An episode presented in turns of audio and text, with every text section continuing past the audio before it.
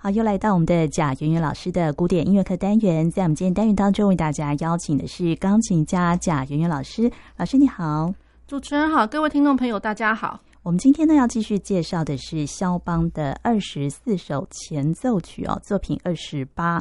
那我们今天呢要从他的十七首到二十四首来谈起哦。在第十七首的一开始的感觉呢，我觉得是比较抒情，然后也蛮优美哦。那这首曲子呢，老师觉得它是带有怎么样的一个风格？呃，我觉得就是还蛮叙事的那种感觉。虽然就是说，可能在谱面上看到，或者是说我们乍听之下，哎，怎么好像都会是块状的和声？可是大概没有过没有多久，大家就会发现了，就是说它的和声上面其实是还是有一个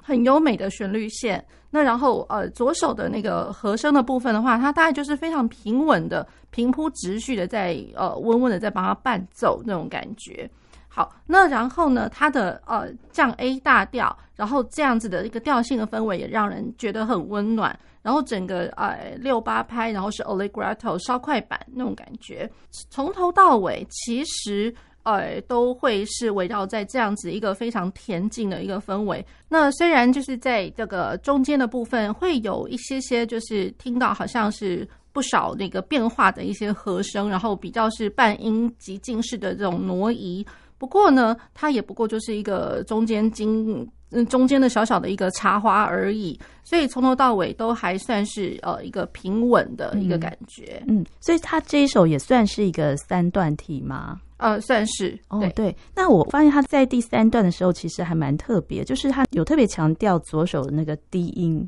然后再搭配右手的助踢，是不是？对对，嗯、那所以它的低音的话，一直都围绕在就是降 A，就是尤其是在最后一段哦，就是都是在降 A 上面。对，那就表示就是说，其实我整个最后一页的话，没有什么太大的变动。对，这基本上就是在呃一级的这个和声啊，虽然它上面可能会做一点点小小的小变化啦，可是基本上大体来说，它都是在降 A 大调的第一级和声上面。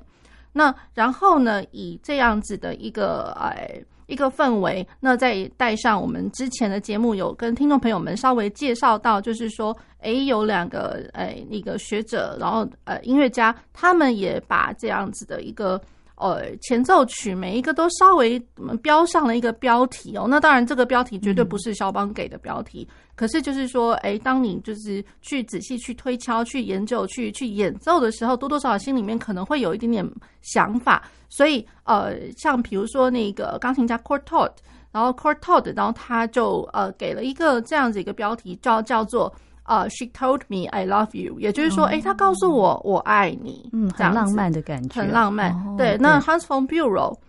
他是说，哎，这个地方这这一首呢，十七首，它看起来或是呃，有点像是。呃，在巴黎圣母院广场上的一幕、嗯、哦，对，那圣母院广场有想象力哦，对，很有想象力，就是说，哎，那广场可能会是给人家什么样的感觉？当然，目前来讲的话，呃，巴黎圣母院前面应该都会是游客在聚集哦。嗯、对，那我觉得他想要去呈现出一个氛围，就是说，哎、嗯，我人如果是在。呃，这个广场前面，我人站在广场上，嗯、然后我去面对巴黎圣母院，嗯、我觉得应该会是这样子的一个感觉。嗯、然后圣母院，然后对于至于我们来讲的话，哎、嗯，在心目中当然是一个很。很纯洁，然后很崇高、很圣洁的一个感觉。嗯，对对，所以就我觉得他们这两位在十七首他们给的这样子的一个标题，嗯、我觉得还蛮贴切的。对，蛮贴切的哦。对，那这首曲子基本上我觉得也是非常抒情、很优美的一首作品。那我们现在就来听他的第十七首。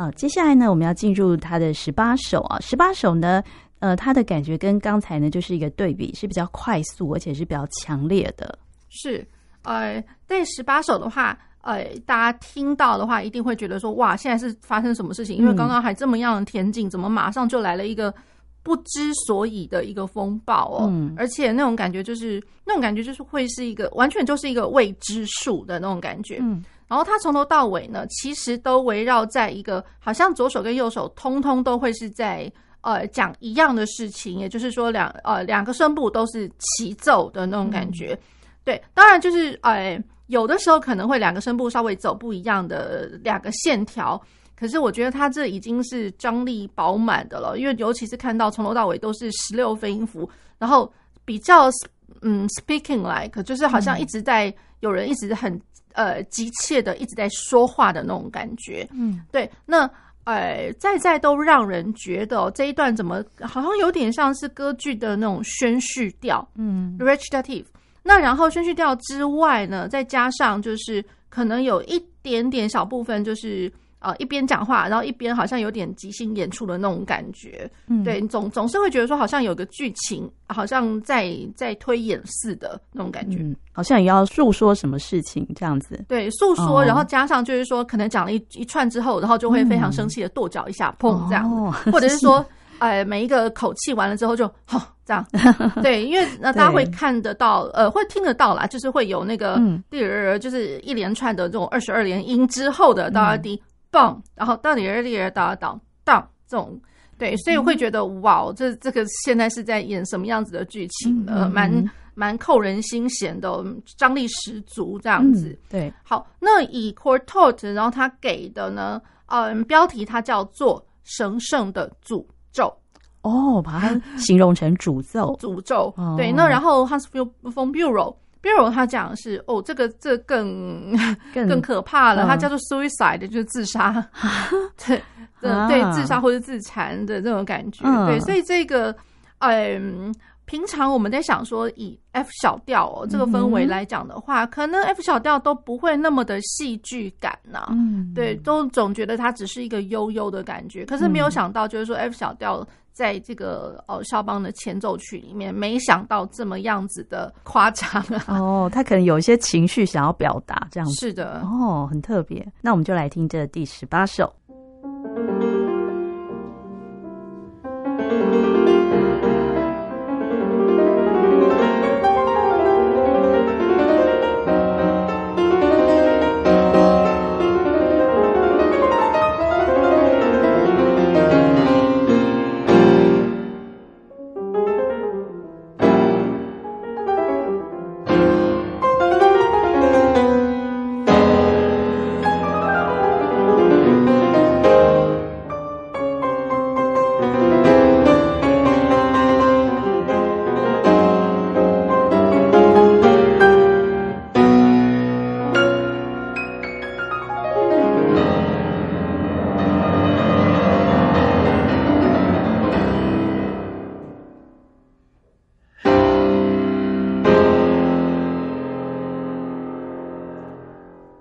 接下来进入第十九首哈，第十九首呢又回到一个比较流畅、比较优美的一个感觉。是的，那呃第十九首的话，它是降一大调，然后呃它前面有一个，即便它是速度术语，可是我会觉得反而它会是一个情绪或者是说情感上面的一个表述，就是 Vivace。Vivace 的话，其实如果说把它想成是一个比较轻盈的、轻快的。对，可是我们先不要去想说它好像好像是要快到一个呃极快版啊，先先不要这么说。好，那哎，然后呢，从谱面上面，或者说我们待会听到的那种感觉哦，也也是这么的如此。因为我觉得真的 vivace 一就是它代表的。一切的事情，我会觉得 vivace。你如果把它想成它是几块的话，嗯、那接下来这个谱子上面，然后我们要演奏的时候，嗯，真的纯然就把它当做是练习曲了哦，因为它还真的蛮难的。对，就是说我一连串通通都是哎非常开离位置的爬音，然后手要张得非常非常的开，手掌要非常的开。嗯，那我随便一个张开的话，基本上至少都会是十度。啊，对，那就是我不不管上升度，上上声部、下声部，有可能会是一个十度或十度以上的一个音程，啊、很，很考验演奏家。对，那然后又加上就是说我，诶，就是单一声部，我要从、嗯、呃这一拍子的那个爬音跨到下一个拍子的和声爬音的时候，它一直跨一直跨，其实。老实说，有的时候真的是不止以指手指尖的距离来讲的话，呃，搞不好它真的不止十度哦。哇对，所以它的难是难在就是说，我的手部是要一直在非常张开，嗯、可是又要非常快速的演奏这样子的呃这个乐段哦。对，那很难诶。对，呃，对对。可是就是说，如果把这个 vivace 当做是它是一个很活泼、很轻松、愉快的话，嗯、那我们刚刚紧张的那种呃 attitude 的那种感觉就。那那个感觉就会消削弱许多，这样、嗯、反而会觉得就是说，哎、欸，他好像哎蛮活跳跳的那种感觉。嗯、那有的时候呢，他好像会有一点让我联想到。呃，一个对比的一个音响，因为毕竟哦，嗯、就是说双手我通通都是和声爬音在跳。对，那我双手的话，我两手的小指，它一定就是呃给最高跟最低了。对，以音来讲的话，应该都是给最高跟最低。对，所以就是说我最高最低这个，它等于是自成一个声部。嗯，也就是说我的左手小指可能都会是和声的根音，然后它、嗯、它自己就自成一个线条。对，那我的右手最高音也其实也自成了一个旋律的一个线条。嗯，好，那然后再过来呢，两只手它可能都会要呃一直滚动嘛。那滚动的那个可能双手的一指、二指或者一指跟三指，因为以爬音张手张开来讲的话，可能应该八九不离十是一二或一三的这样子的一个指距哦。嗯，那这样子的指法，然后呃配上这样子一个活跳跳的一个一个音型哦。嗯，对，它其实就是说如果。呃，我在触触键上面，尤其它都是在中间比较中央一点的声部，嗯，对。那如果说这中间声部的话，它呃，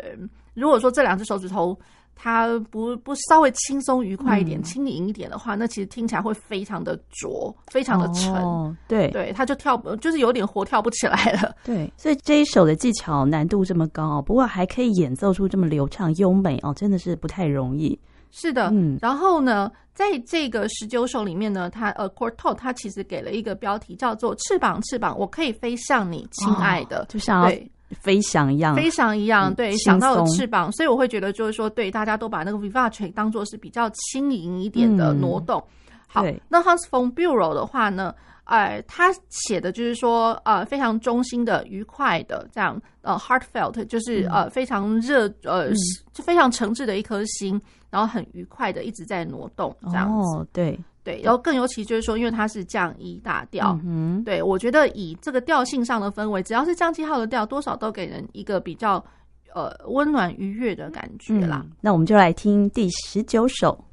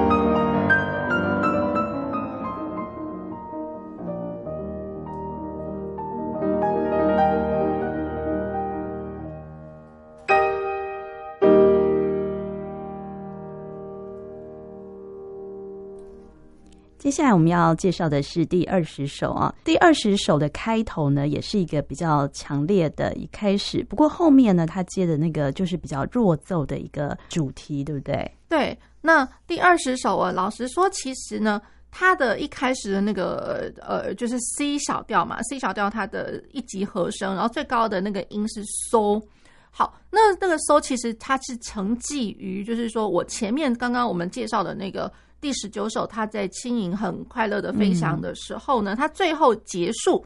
结束的时候，呃，刚刚那一首最后结束，其实它是一路的往下降哦，就就是说那个以力度上来讲的话，嗯、你以为从头到尾就觉得哦，他可能就是要稍微的，嗯，就是休息休息渐弱的感觉。可是没想到，哎，最后给了两个和声，咚嘣，然后降一大调的一级和声，嗯、就是咪，然后咪咪呃嗦咪嗦，就是它的和声最上面的那个音哦。好，那所以它最后结束的咪手这两个是 fortissimo，嗯，非常强的，非常强，更尤其最后是是在 so 结束，对，所以我觉得那个最后那个降一大调的那个 so，它就会是一个引子，嗯，把最后呃把后续的那个 C 小调。的 C 小调的哆咪嗦的那个嗦给引出来，嗯，嗯，所以呢，它是 fortissimo，然后前面 fortissimo 结束，然后后面接着是 fortissimo 的开头，嗯，是。对，所以就是说我故意就是也刻意啦，嗯，刻意的这样子来介绍十九二十，其实我觉得真的就是因为它的接的这个连接的这个地方非常的特殊，对，那所以即便它它在乐谱上面其实没有被标上的阿塔卡，老实说。嗯哎，就是即便没有标阿塔卡，但演奏家来讲，应该都会是以阿塔卡。阿塔卡是什么意思呢？就是说我不断的，哦，所以我哎，最后刚刚那个米西咪嗦西咪嗦的这个和声，我手下去了之后，我手基本上我拿起来之后，再下一个就直接落下去了，落下去哆哆咪嗦的那个和声。对，也就是说，我手呃，并不会就是说，哎，拿拿开来休息一下，然后再开始。对对，所以这个就是一个阿塔卡的一个精神，就是连续不断的，即便你看到这中间好像是有双小节线，其实不然，它它是因为 fortissimo 的连接。嗯，对。好，那二十首的话，大家都耳熟能详。我老实讲，就是除了那个哦，我们前面有讲到，比如说像是雨滴呀、雨滴前奏曲之外，那这个的话。呃，老实讲，应该可能大家会是在一些，比如说呃剧啊，或者说配乐里面会听到，里面会听得到，哦、是对。那然后他又被标了一个 Largo，、嗯、所以多多少少都给人一点有点像是，呃，就是肖邦他，比如说像奏鸣曲里面不是有那个送葬进行曲吗？嗯、对，其实我觉得都有那么一点点，好像有点像是呃 Funeral March 的那种感觉，更何况它是小调。嗯，好，那然后更何况呢？他的每一拍，尤其是左手，嗯、左手他都会是非常呃缓步，然后又很沉重的那个四分音符。嗯，对，好，那哎、呃，这个是一点，就是说以它的氛围来讲的话，我觉得这个是在所有就是呃这二十四首的前奏曲里面，这是稍微不一样的。嗯，好，那然后呢？呃，看得到它的第一句哦，就是四个小节，就是全部都会是 fortissimo 完成的。嗯、然后，可是它每一个小节基本上好像都会是一个魔镜，所以也就是说，我第一小节可能会听得到嗦拉嗦发咪，然后第二小节其实是呃挪移到咪发咪瑞哆，就是从 C 小调的一级跑到 C 小调的六级去了。嗯，好，然后瑞咪嗦发咪。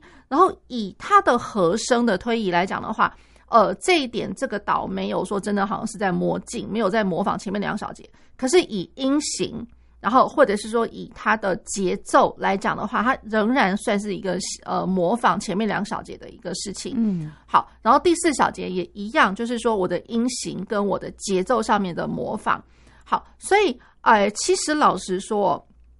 就很多就是呃，就是。这首曲子很多在那个理论课上面的老师很爱拿这一首来来做一个练习哦。练习什么呢？第一个魔镜的练习，对对。然后第二个就会是说，哎，那我整个曲子，嗯，虽然它会是一个十二小节，大顶多十二十三小节的一个光景，那可是前面四小节，那。他好像就已经把一句话给讲完了，嗯，然后第二呃第五到第八小节第二句哦，他哎怎么好像就会一连串就是变成是急进，急进式的咪咪瑞瑞哆瑞西拉嗦，好像就一路诶往下走了。更尤其是我的左手，很明显哆西西拉拉嗦发咪。就一路往下走，往下走，对，哦、所以音型上面往下走，和声一路也是，就是很潜移默化的，就是一直也是默默的往前推进，也是往下走。嗯，那然后加上我的呃力度突然从 fortissimo 跑到 piano，嗯，对。对，突然这是一个非常突然的一件事情哦，嗯、所以哎觉得就是说哎这个五到八小节原本以一段体来讲，嗯、因为我们会讲前句跟后句，嗯、那后句多多少少会模仿前句。对，那可是呢，感觉上我的前句好像我一句话四个小节已经差不多，差不多长到半中止了。嗯，所以原本期待的好像就是说，哎，五六七八小节可能是承接着呃前面的一些音型上面的一些挪移，然后再慢慢把它结束掉，嗯、这样我们就可以把它叫做前句加后句，成为一个一段体 period form。嗯、对，对，那可是呢，诶，它的五到八小节呢，它只有在。音型或是节奏上面去承继的前面一模一样，从头到尾都一模一样。嗯，对。可是我在和声的挪移上面，嗯、这就很明显的不一样。对对，然后音型的走向一路往下走，这也是跟前句不一样。嗯、哼所以这多多少少有那么一点点像是变异过的一段题。因为我第八小节最后结束的那一拍还是在 C 小调的一级和声上面，嗯、所以我有呃中呃我有半中指，然后一级和声，这样子成就了五到八小节。好，那然后呢，九到十二，然后十二小节的话，老实讲，其实根本就是五到八的 copy，嗯，只是说它的呃力度上面突然又变得更小声了。哦，第二次，第二第二次的一个呃，它变成是 pianissimo，嗯，对，所以我们在讲说一个乐曲哦，它可能会有一些层次堆叠。对，那这边来讲这一首的话，呃，我觉得是它的。音型跟节奏在堆叠，嗯、问题是它的力度上来讲的话，哎、欸，反而是一次一次的逐次递减，嗯，那种感觉。嗯，好，可是我的九到十二小节，在呃第十一、十二小节的时候呢，原本你看到它的音型是往下走，嗯，突然它来了一个非常巨大的 crescendo 到 forte，、嗯、所以我反而最后结束是在咪发咪瑞哆，非常的激动的、激昂的、激、昂的那个 C 小调。好，而且他又加上了 “return nut” 这个这个术语，就是说，哎，我没有要冲哦，我还是有一点 hold 住的那种感觉。好，然后最后第十三小节，我觉得这也是蛮妙的，就是说，他其实可以在十二小节就把它结束掉，对。可是他可能意犹未尽，最后十三小节又补了一个。棒下去的一个 C 小调的一级的和声是对，所以就是说，这个我觉得在理论课老师老师他们就很喜欢拿这个当例子，嗯，更那更更不用讲说这一首曲子哦，就是光二十单就这个单首来说，对，呃，后面也有很多作曲家他们很喜欢拿这个来当主题与变奏。啊，就是这一首啊，就是这一个，哦、就是这一首。变奏，对，哦、非常的有趣。是那也就是，比如说像 Rachmaninoff，他也就是以、嗯、以这一首来当做一个，他就叫做是肖邦主题与变奏曲，这样。哦，对，非常的非非常有意思哦。对，哎，然后呢，再过来，呃，有可能，呃，我们看一下，就是说在那个 Quartot 跟那个 Bureau 他给的那个标题哦，嗯、对，Quartot 其实他讲的就是 funeral。就超级明显的，就是一个葬礼。嗯、哼哼然后 Bureau 的话，他就说 Funeral March，对啊，嗯、葬礼进行曲。哦，是。对，所以就是跟我们一开始呃跟听众朋友们介绍的其实不谋而合，这样。对，那所以这一首二十首呢是非常特别的哈。对，我们现在就来听他的第二十首。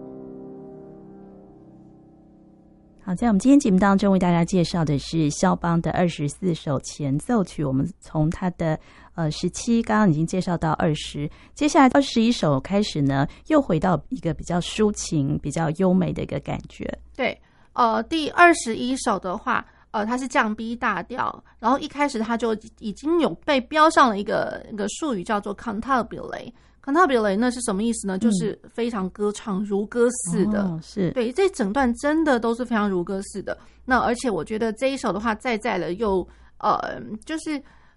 能够充分的表达出肖邦他的厉害的一点哦。那而且会让人家联想到，就是说呃。如歌似的夜曲般的哦，有夜曲的风格，这样夜曲的风格、哦、是对。那所以它有非常呃令人舒服的一个歌唱旋律。嗯，好，那然后我的呃下面的声部呢，大家可能会听得到，好像是有两个在挪移哦。就是说，呃，我的我有基本上我有左手的贝斯、嗯，就是就是降 B，一直大家会听得到，哎、欸，那个贝斯好像挪移的不会到太多，可能就是。很简单的一四五一这样子，嗯，那可是，在一级的每每一个和声里面，老实来讲，就是说我一级和声 C 瑞发，可是它呃在第一小节里面可能就会听得到，哎，怎么那么多半音啊？嗯，对。可是如果是说把这些半音哦，就是弹奏的时候，不要说每一个都好像都弹的一模一样的音色，嗯，而是说它其实好像是降 B，就好像是一个大宇宙一般。嗯，那大宇宙的里面包包容着一些小小的小。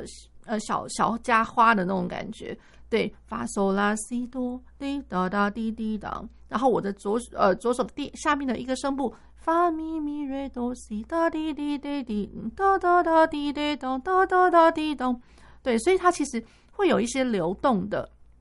激进的，不管就是说全音或者是半音形式的一个挪移哦，嗯、我觉得那都会是一个好像背景一个氛围，就好像我们。呃，总喜欢，比如说我如果是呃白色纯白导，导导是会让人家觉得很死白嘛。嗯，对。那如果说我在白色里面稍微添加一点点米黄色，或者说加一点点。米灰色那种感觉，反而我们那种感觉会觉得，哎、好像还蛮有意思的、嗯、哦，就是有一点层次的变化。对、嗯，然后所以它，我觉得多多少少有点像是那种，就是、嗯、对，就像主持人您说的，就是层次，或者说我远近的光影这样投射下去，嗯、它看起来其实它是白色，可是呃，它好像会有点变化。嗯，对，所以我觉得这首曲子它。处处充满了这样子的一个，我觉得令人很迷醉的一个感觉。嗯、那更尤其就是说到到中间的时候呢，他等于就是他把那个长线条的那个歌唱东西给给拿掉，然后可是，在 B 段上面了，就是说它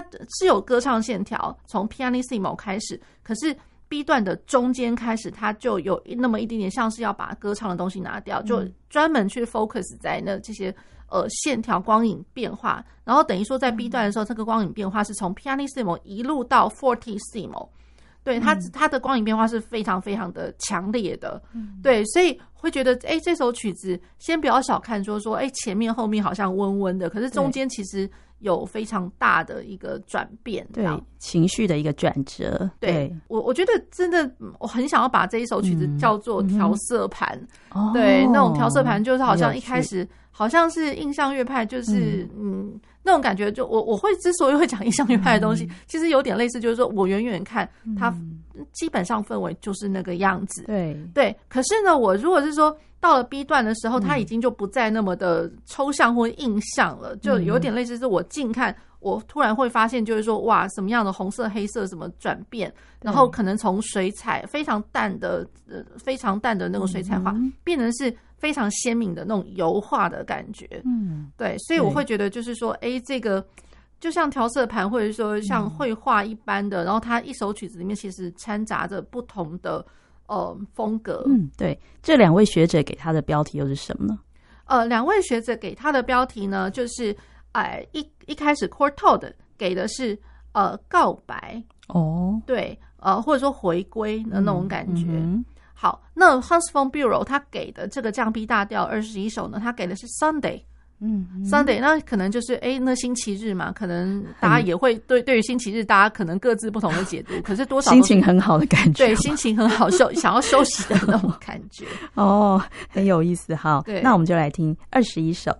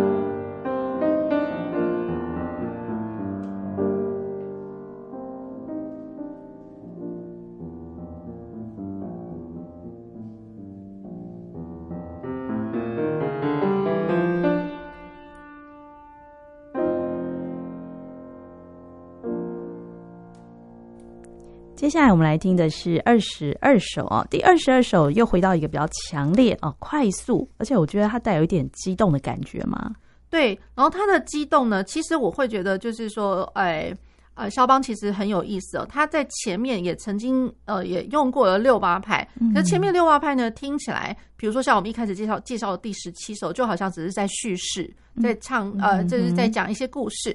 那可是现在这个六八拍呢？总突然觉得就是说，哎，怎么好像有很激动的感觉？对，那加上就是说，他的激动又来自于，就是我前面我的重拍，它就是一个长音符，然后我有挂留到下一个，就是第二大拍的时候，第二大拍的第一个音是被挂留住的。嗯，对，所以嗯，会变就是说，好像呃，原本我会预期到我想要有一个重音出来的东西，哎，突然那重音不见了，那会不会多少会有点紧张？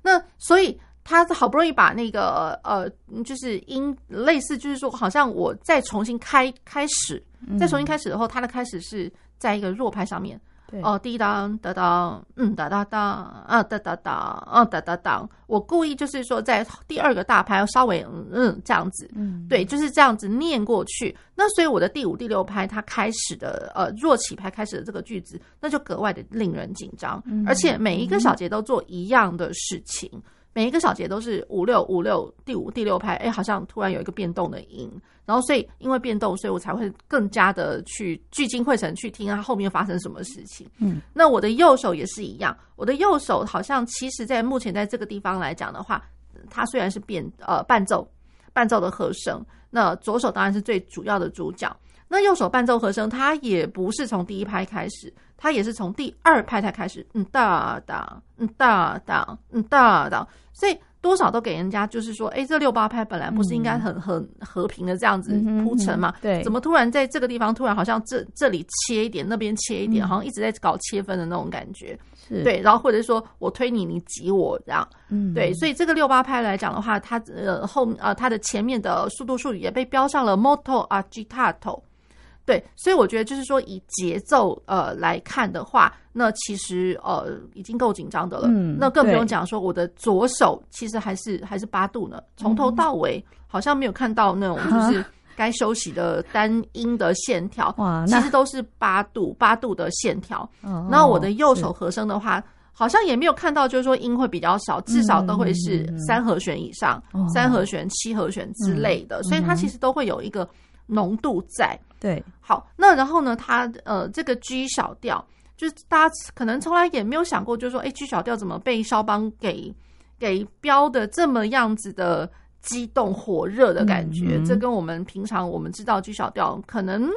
遇到 G 小调的东西，好像都比较不是长这个样子的。哦，是调性上的一个诠释来讲的话，我觉得肖邦他这个地方也是蛮令人有一个很新鲜的一个感觉。那然后中间的话，它其实呃，大家会听得到那个八度的哒哒哒哒哒哒滴哒哒哒滴哒哒哒哒哒哒，一直会有同音的重复耶。嗯，那同音的重复啊，其实我会觉得好像一直有人在抠门那种，就在敲门，叩叩叩叩叩叩。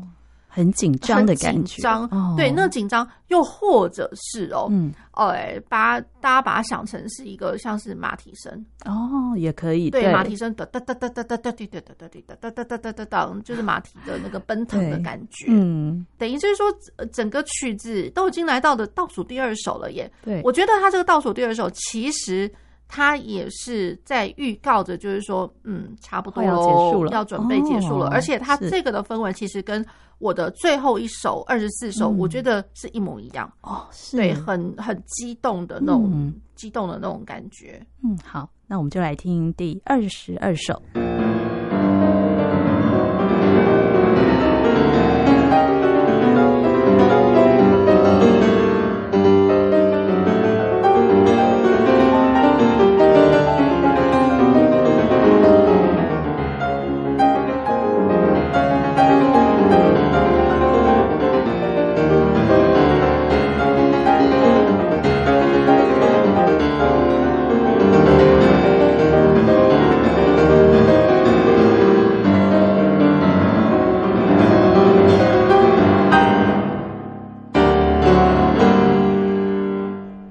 进入第二十三首啊，第二十三首呢，要稍微的缓和一下，所以它又回到一种比较甜美哦，比较抒情的味道。对，呃甜美抒情，而且它它是 F 大调，嗯，那所以一般来讲 F 大调多少都给人一个就是很很明亮、明朗、很开放的感觉，然后或者说跟自然有关的。嗯那比如就是说，像呃，我们之前知道了 F 大调的话，可能像贝多芬他的田园交响曲，嗯，对，那这个是 F 大调的。那然后再过来，呃，可能会听，呃，我觉得大家可以联想一下，比如说像那个肖邦的练习曲，嗯，练习曲它的第十作品十的第八首一样是 F 大调。那那首 F 大调虽然讲是讲是练习曲啦，可是老实讲，那一首的那个 F 大调的话，也是从头到尾，就我觉得就是说，以技术上来讲，它的需求没有到那么的难，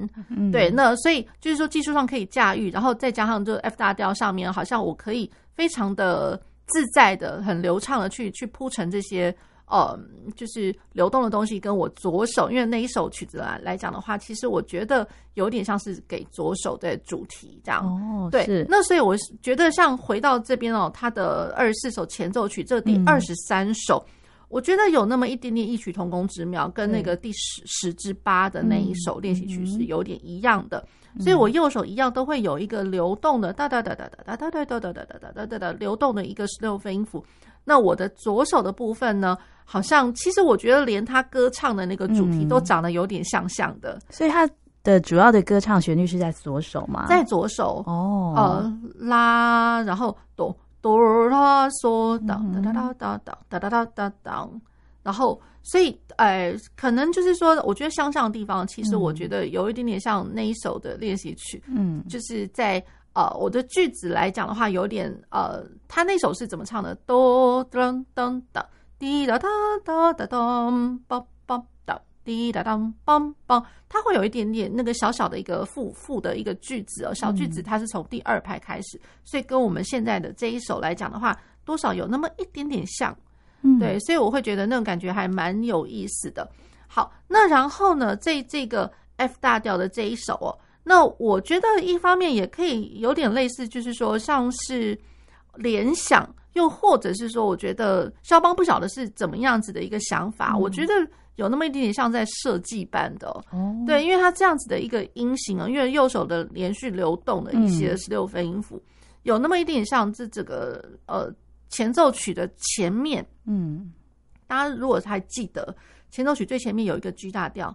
G 大调的索瑞索拉西哆索咪哒哒哒哒，那虽然那个也是在讲呃比较快速的十六分音符的挪移，然后那个快速十六分音符是在左手上面，嗯嗯，对。可是基本上我觉得，呃，那首 G 大调来讲的话，我觉得它的写法就跟现在这个 F 大调是有点类类似，是左右颠倒，左手右手是就是互相对调，可是那种感觉多多少少都还是在一个非常。呃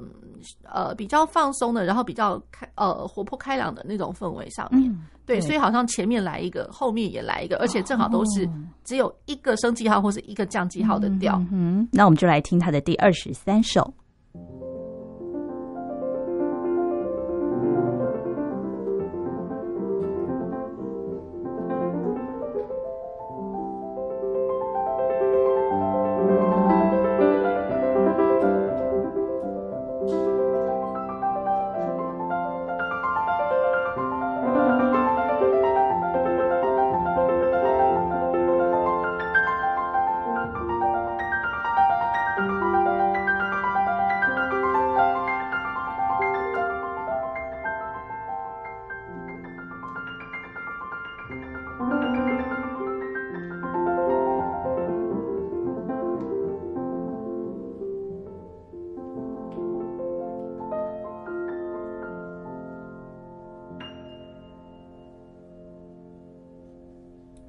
那我们现在要进入呃肖邦二十四首前奏曲的最后一首二十四首哦。二十四首呢，呃，我觉得也非常的特别哦，它是又回到比较快速、强烈，而且这首曲子我觉得很有气势，对，非常非常的有气势。呃，基本上呢，呃，我觉得以调性上来讲低小调一开始给人的感觉，我觉得就会是呃一个比较不能说是悲哀，甚至我觉得它是有点 tragic 那种感觉。嗯对，所以有会有人这样讲，就是说，诶，这个低小调会给人一个，就是会很紧张，嗯、然后或者说有点悲壮或悲剧性格般的。那又或者是说，呃，可以听得出来，比如说像呃莫扎特的 Requiem。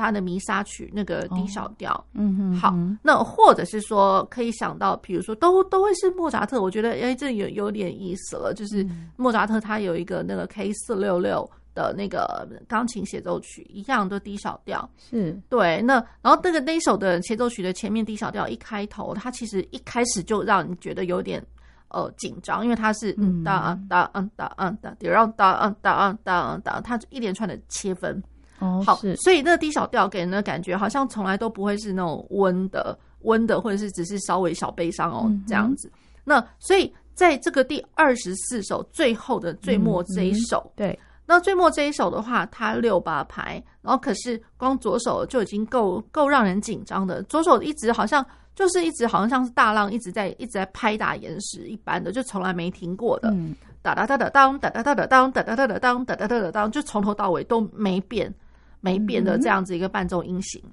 那然后呢，以这个伴奏音型呢，然后又加上，其实大家平常在弹的时候，可能只顾着左手要赶快，就是呃手指头要飞快的挪移哦。可是谱子上面其实还有一个，还有一个就是说，呃，会看得到那个瑞拉发瑞拉瑞拉发瑞拉第二个那个拉，其实它还有一个上面的浮感，也就是说我这个拉要延迟的比较久一点，所以从头到尾你会听得到。不管是瑞拉发瑞拉，甚至还会听得到瑞拉瑞拉瑞拉瑞拉，从头到尾，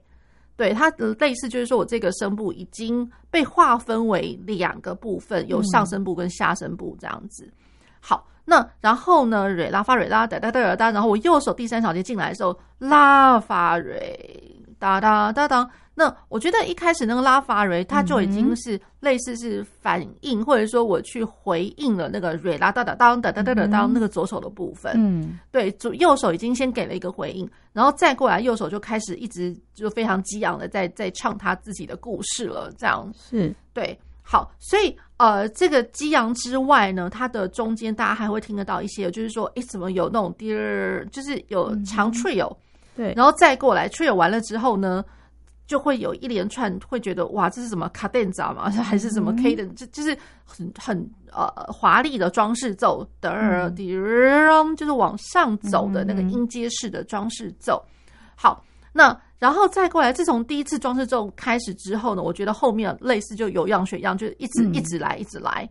对，波涛汹涌般的。所以他这样子的一个手法一直都在，一直到了我在最后哦，嗯、就是说呃。一开始是呃，像我们我们刚刚讲的是说，是上行的单音对单音声部的上行音阶式的装饰奏，再过来它会有下行的、嗯、下行，我还半音阶的双音三度双音，哒哒哒哒哒哒哒，对，所以很要命的这首曲子，是是 对，真的很要命。我故 我就是刻意这样子讲，就是说。肖邦可能就是想说，我在最后这一这一整套的最后，其实我要让你记住一些事情，要给大家一个惊喜。对，就是让让你记住，就是说这个好像是一个 monumental 的一个很具代表性、指标性的一个、嗯、一个作品哦。嗯、那所以就是什么样，就是激动之外，嗯、我连一些呃堆叠，或者说、嗯、呃我一些就是说装饰奏，它都给你不是那么多好玩的东西，这样子。嗯、对。那然后呢，后半段大家可能就一直听到，哎，那个装饰奏，它这都是从最高一直在往下走，对，所以，哎，这个我觉得它光自自己这一首的曲子哦，它本身来讲，它就已经有前后呼应的感觉，嗯、前面是往上升的装饰奏，对，后面是往下走的装饰奏，是，然后再加上最后最后最后最后它的装饰奏，第二就是从最高到最低的之后，嗯、还来了三个钟响。哦，对，结束的时候，就是敲了三次，对，就那很厉害。那个是，嗯，本来谱面上就要表现这样吗？还是那个演奏家？呃，谱面上就是这样，因为他最后的那一次的装饰奏，他已经是来到了三个 forte，fortissimo，对，瑞西拉法瑞尔，西拉法瑞瑞瑞，所以他从头到尾他都没有要掉下来的意思，就所以那三个瑞，好说歹说也都会是三个 forte，forte 就 fortissimo 是。的这样的结束，对，所以我会觉得肖邦他在写这一个的时候，因为除了就是五度圈，大家知道就是、嗯、呃调性上的五度五度的挪移，嗯、所以我 C 大调开始，我可能我就不是 C 大调结束，那也就罢了。然后我大调开始也不会是大调结束，嗯、这也就罢了。嗯、那 C 大调开始，我 D 小调结束。可是大家想想看，我这个作品，我一 C 大调一开始的时候，它其实是还是蛮开朗的，就是非常舒服愉快的 C 大调。对。嗯、可是没有想到，我的 D 小调居然是一个六八拍，激动的要死。嗯然后激动要死，然后到最后还好像一副就是，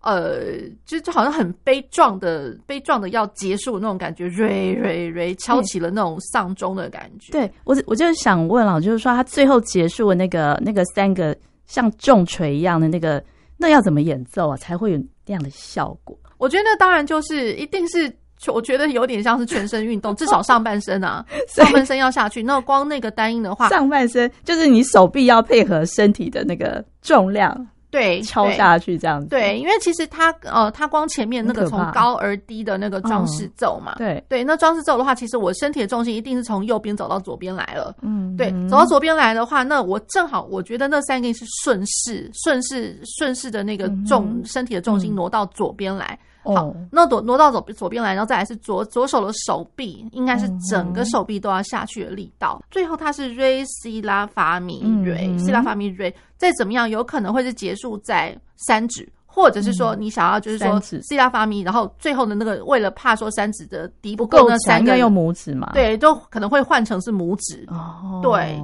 对，所以就是说有那么可能就会是就是说，如果是单单一手指头的话，就是有可能是换成拇指，又或者是这样来讲。我可以不用一只手指头弹一个音啊，我有可能会是两两个两个或三个手指头，就一三或一二三一起弹下去，这样比较好施力。然后就是说，如果是整个手背的下来的的压力来讲的话，应该是可能三个手指头会比较能够承接得住，然后加上我的手掌也都一定要够坚固。要承受得住这样子一个重量，对，所以那个结束句真的很震撼哈，非常非常的震撼。那个弦有可能会断掉哎、欸，如果这样，